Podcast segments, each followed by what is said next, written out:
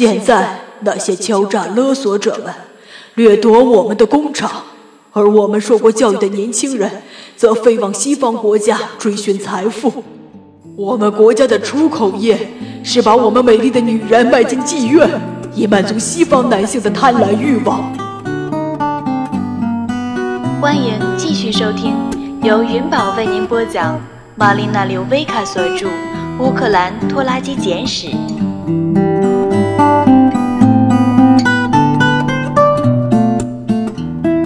受过良好的教育，有着体面的工作，拿着丰厚的薪水，过着优渥的生活。作为第二代移民的纳吉尔达，其实应该想一下，如果当初自己的父母没有从苏联的独裁体制下逃出来，如今他与瓦伦蒂娜又能有多少不同？请听第二十七集：一种廉价的劳动力资源。爸爸，求你明智些！大姐头把牛奶罐砰的放在桌子上。你不可能是那个孩子的爸爸，为什么你就不想想，当我提出亲子鉴定时，他为什么着急忙慌的跑开？维拉，你一直都是个多管闲事的独裁者。父亲说，一面在小麦片上浇上多如纸的奶皮。再在上面盖上一大堆糖。你别管我，马上给我回伦敦去！求你了，你走开！他的双手在颤抖，但还是试图把东西塞进嘴里。然后他开始咳嗽，将小麦片儿都喷到了桌子那头。求你了，有个大人的样子！一生就这么一次，行不行？你脑子是不是进水了？你不可能是那孩子的父亲，你自己就是个孩子。看看你的所作所为，你现在已经变成了一个彻头彻尾的婴儿，一个婴儿般的无序，哈哈哈哈！他用勺子敲着桌子。薇拉，你越来越像列宁了。亲子鉴定是个好主意，我狡黠的插嘴说：“因为那样不仅可以知道你是否是孩子的父亲，而且可以知道他是男孩还是女孩。”啊哈！他停止了咳嗽。好主意，男孩还是女孩？这是个好主意。薇拉向我投来赞赏的一瞥。斯坦尼斯拉夫和杜波夫在前院劳斯莱斯打开的引擎盖下，一心一意地打造着父子间的纽带。麦克还在前屋睡觉，只是已从沙发上掉到了地上。薇拉、父亲和我在后屋里吃早餐。这里现在既是餐厅。又是他的卧室。倾斜的阳光透过蒙着灰尘的窗户照进屋里。父亲还穿着睡衣，那是件自制的古怪衣服。本身是件格子图案的维耶拉法兰绒旧衬衫。他又用一片佩斯利螺旋花纹呢棉绒布把它加长了，用缝扣子的黑线。将它粗针大脚的缝在了衣襟上，前面用棕色的鞋带系起来。它的领口敞开着，它那治愈后就留下的伤疤上竖着银色的毛发。在他说话时，冲我们直眨眼睛。呃，可是，他谨慎的把眼光从我这里转向薇拉。然后又转向我，呃，呃，亲子鉴定只有等孩子生下来之后才能做，到那个时候也就用不着测试，是男是女也就一目了然了。不不，亲子鉴定在孩子出生之前就能做。薇拉看着我的眼睛说：“那吉尔达和我会为此付钱的。”哼，他看上去还是有些将信将疑，仿佛认为我们在骗他似的。就在此时，信箱发出了响动，早晨的邮件来了，他们是一大堆邀请你开信用卡账户的银行来信。健康美容产品的诱人推荐，赢取巨额奖金的许诺，或已经赢取代人认领的奖金。啊，他是多幸运啊，赢了这么一大笔钱！上面的收信人全都写着瓦伦蒂娜，只有一封是给我父亲的，那是劳拉·卡特尔女士的来信。他提醒父亲，离婚听证会。将在两周后举行，并附上了瓦伦蒂娜律师的提议。只要支付两万英镑作为最终的和解费用，就不再反对离婚，不再对我父亲的财产提出进一步的要求。两万英镑！薇拉叫起来：“这真是骇人听闻！不管怎么说，你都不可能弄到两万英镑的，爸爸。”所以还是得离婚。呃，爸爸说：“呃，如果我卖掉房子，然后住到养老院去，也许不行。”薇拉和我异口同声的喊道：“要么，也许你们俩，那劲儿的，薇拉。”也许你们会帮一个蠢老头。显然，这个要求让他很烦恼。不，不可能。但是如果事情闹到法庭上，我思索着，大声说道：“法院会怎么判？”那个，当然他们会得到一半的财产。假如他是孩子父亲的话，离婚专家太太说。假如他不是，那么我预计，就算他们能得到些什么，也是微不足道。你看不出来吗，爸爸？这正是他现在给你提出和解的原因，因为他知道孩子不是你的，法院到时候什么也不会判给他的。嗯，这真是个奸诈的诡计。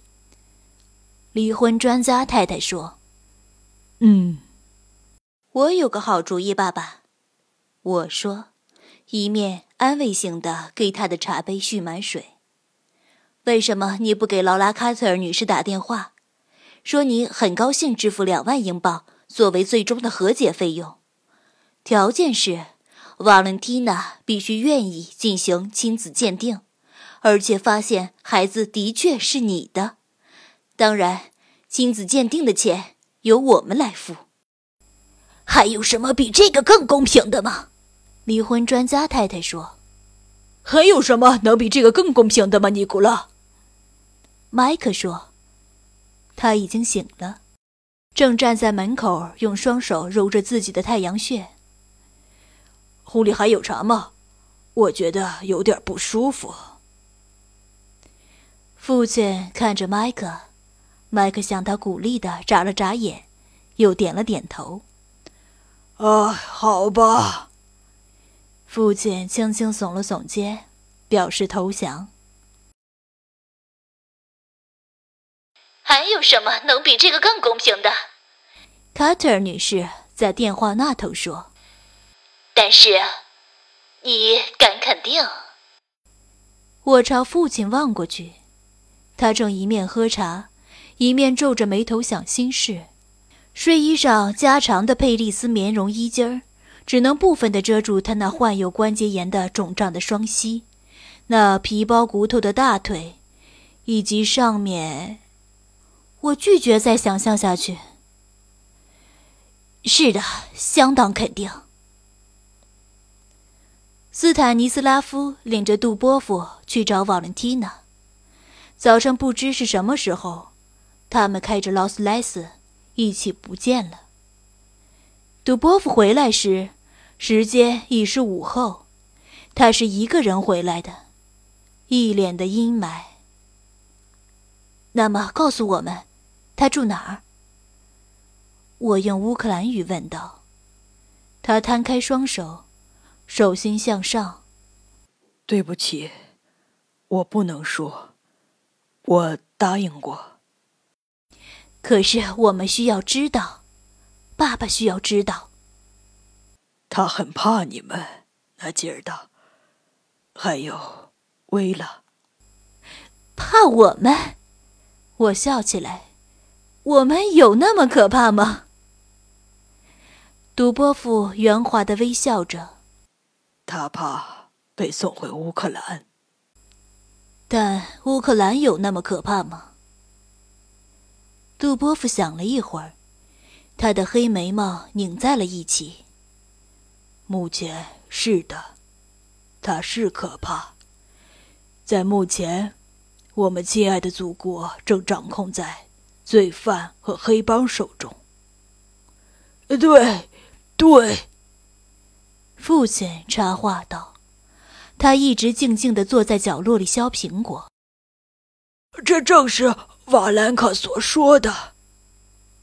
但告诉我，瓦罗加西诺莫维奇，有着如此智慧的人民，怎么会允许发生这一切呢？哦，这是因为我们所反对的野蛮的西方资本主义的本性，尼古拉。多波夫用他那平静的、智慧性的声音说：“那些来自西方的顾问向我们展示如何建设一种资本主义经济，他们的楷模就是早期美国式资本主义的贪婪模式。”麦克捕捉到“美国式资本主义”这个词儿，现在他也想插进来。你说的没错，杜波夫。这全是因为那些新自由主义的垃圾骗子、恶棍掌握了全部财富，并把它合并进所谓的合法生意中。然后，如果够幸运的话，我们剩下的人就会被分得一小杯羹。洛克菲勒、卡耐基、摩根，他们全都是从强盗式资本家起家的。现在。他们的百万美元基金闪烁出太阳般的光芒。哼，再没有什么比一场激烈的政治辩论更让他觉得享受的了。嗯，你能把我这番话翻译一下吗？那劲儿的。其实不行，但我会尽力而为的。我竭尽所能翻译了一下。还有人争辩说。这种黑帮阶段在资本主义发展过程中是必不可少的。杜波夫加了一句：“真是太绝妙了！”薇拉喊道：“你是说那些黑帮是被故意带到那里的？要么是他的乌克兰语生了锈，要么是我的翻译比我认为的还要糟。”您现在正在收听的是来自玛丽娜·柳维卡的《乌克兰拖拉机简史》，由元宝为您播讲。喜欢本声音，请订阅并关注元宝，更多精彩内容即将为您呈现。感谢您的支持。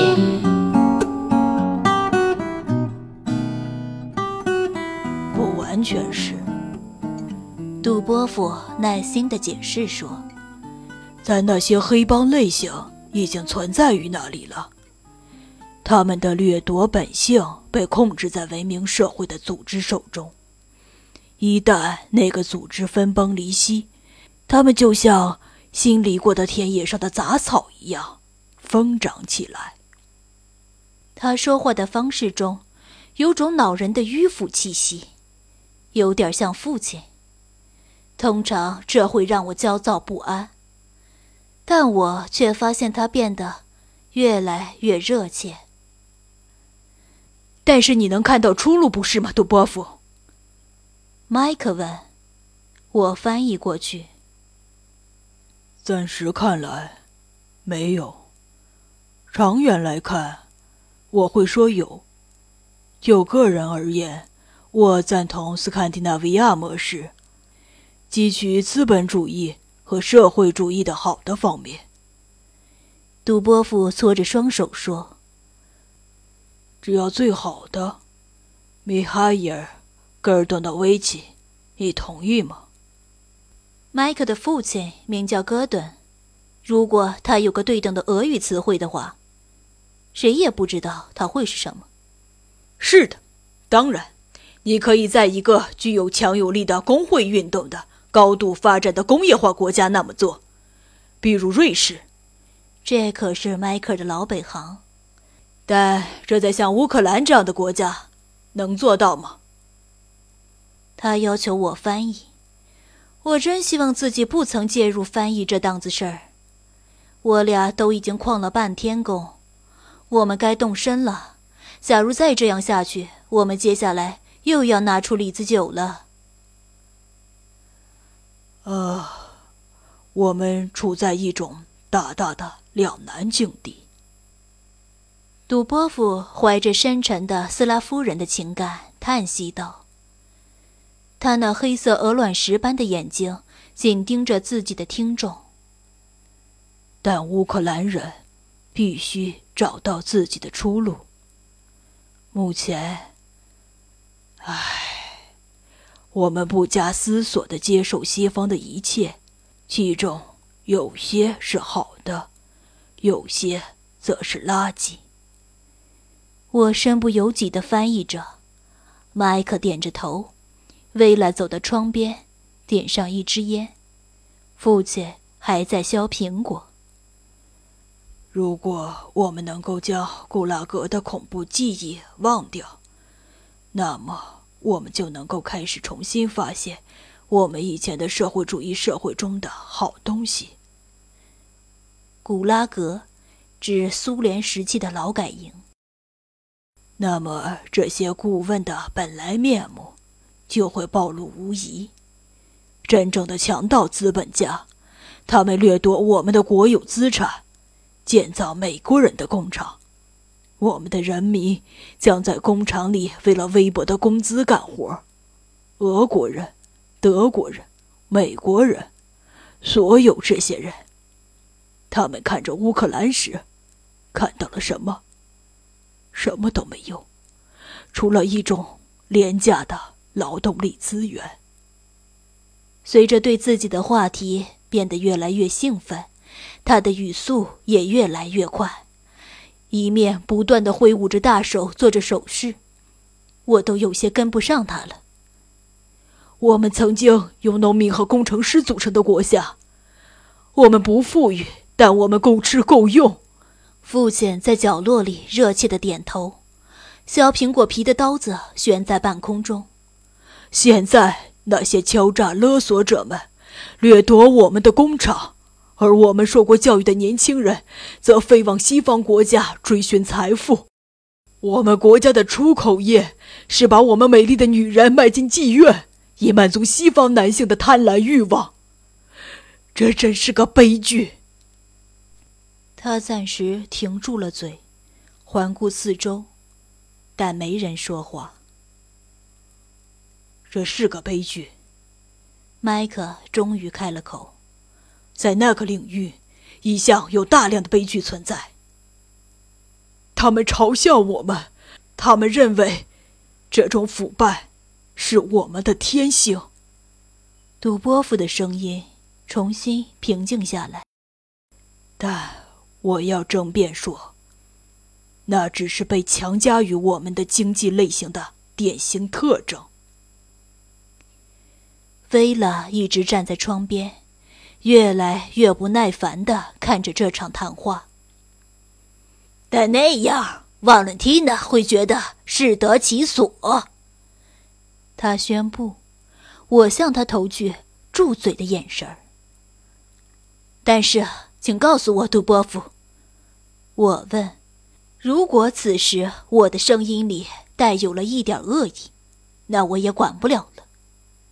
那么，你将怎么去劝说某个像像瓦琳缇娜那么敏感的人，回到那么个地方？他两手一摊，耸了耸肩，但嘴角闪出一抹微笑。还是有些可能性的。您的经济见解真是令人印象深刻，尤其是对于一名工程师而言。麦克说。我们回家的路才走了一半，我下午三点还有门课，我应当思考女性与全球化的问题。但我也在思索杜波夫所说的话。母亲和薇拉，在用有倒刺的铁丝围起来的集中营。瓦伦蒂娜在护理院，在帝国饭店的吧台后，像奴隶似的干着时间长。报酬低，三班倒的工作，在我父亲的卧室做苦役。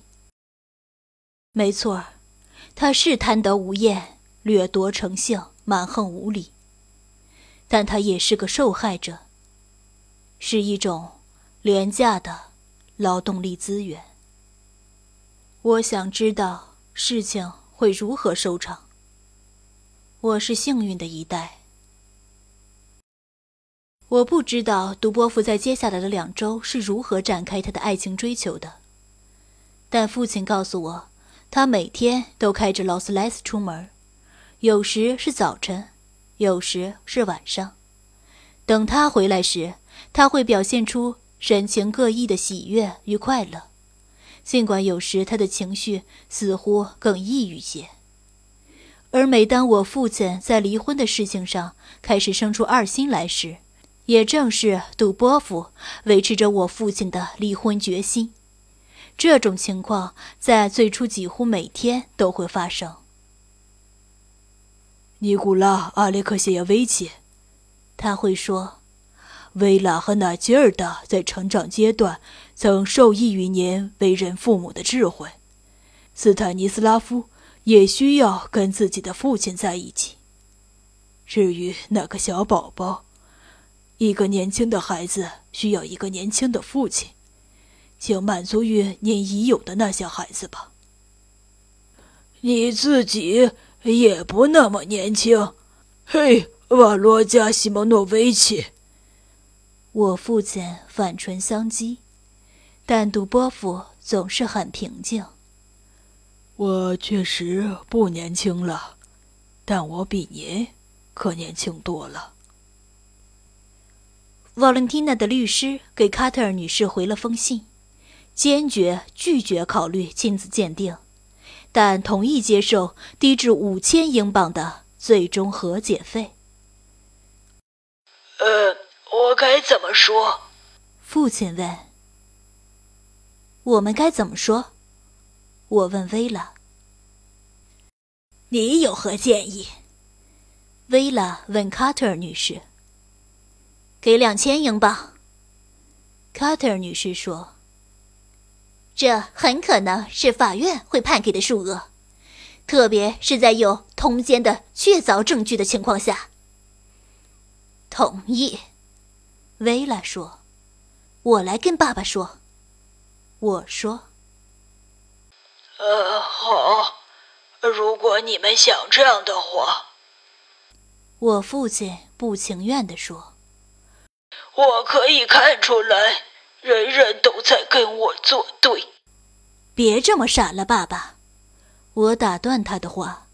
唯一跟你作对的是你自己的愚蠢。你得感谢周围有这么多人，把你从自己造成的困境中解救出来。哦，OK，OK，我什么都同意。那么，等你上了法庭，别再说。我是玩他爸之类的胡话了，没有亲子鉴定，没有玩他爸，OK？呃，哦哦，他咕哝道：“那劲儿的，你正在变成维拉那样的怪物。”哦，住嘴，爸爸！我砰的放下了电话。这时，离法院听证会只剩一个星期了。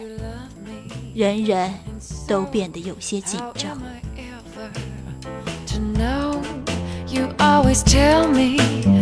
Perhaps, perhaps, perhaps. A million times I've asked you, I ask you over again, but you only answer. Perhaps, perhaps, perhaps. If you can make your mind up, we'll never get started. And I don't want to wind up being parted, broken hearted. So if you really love me, say yes, but if you don't.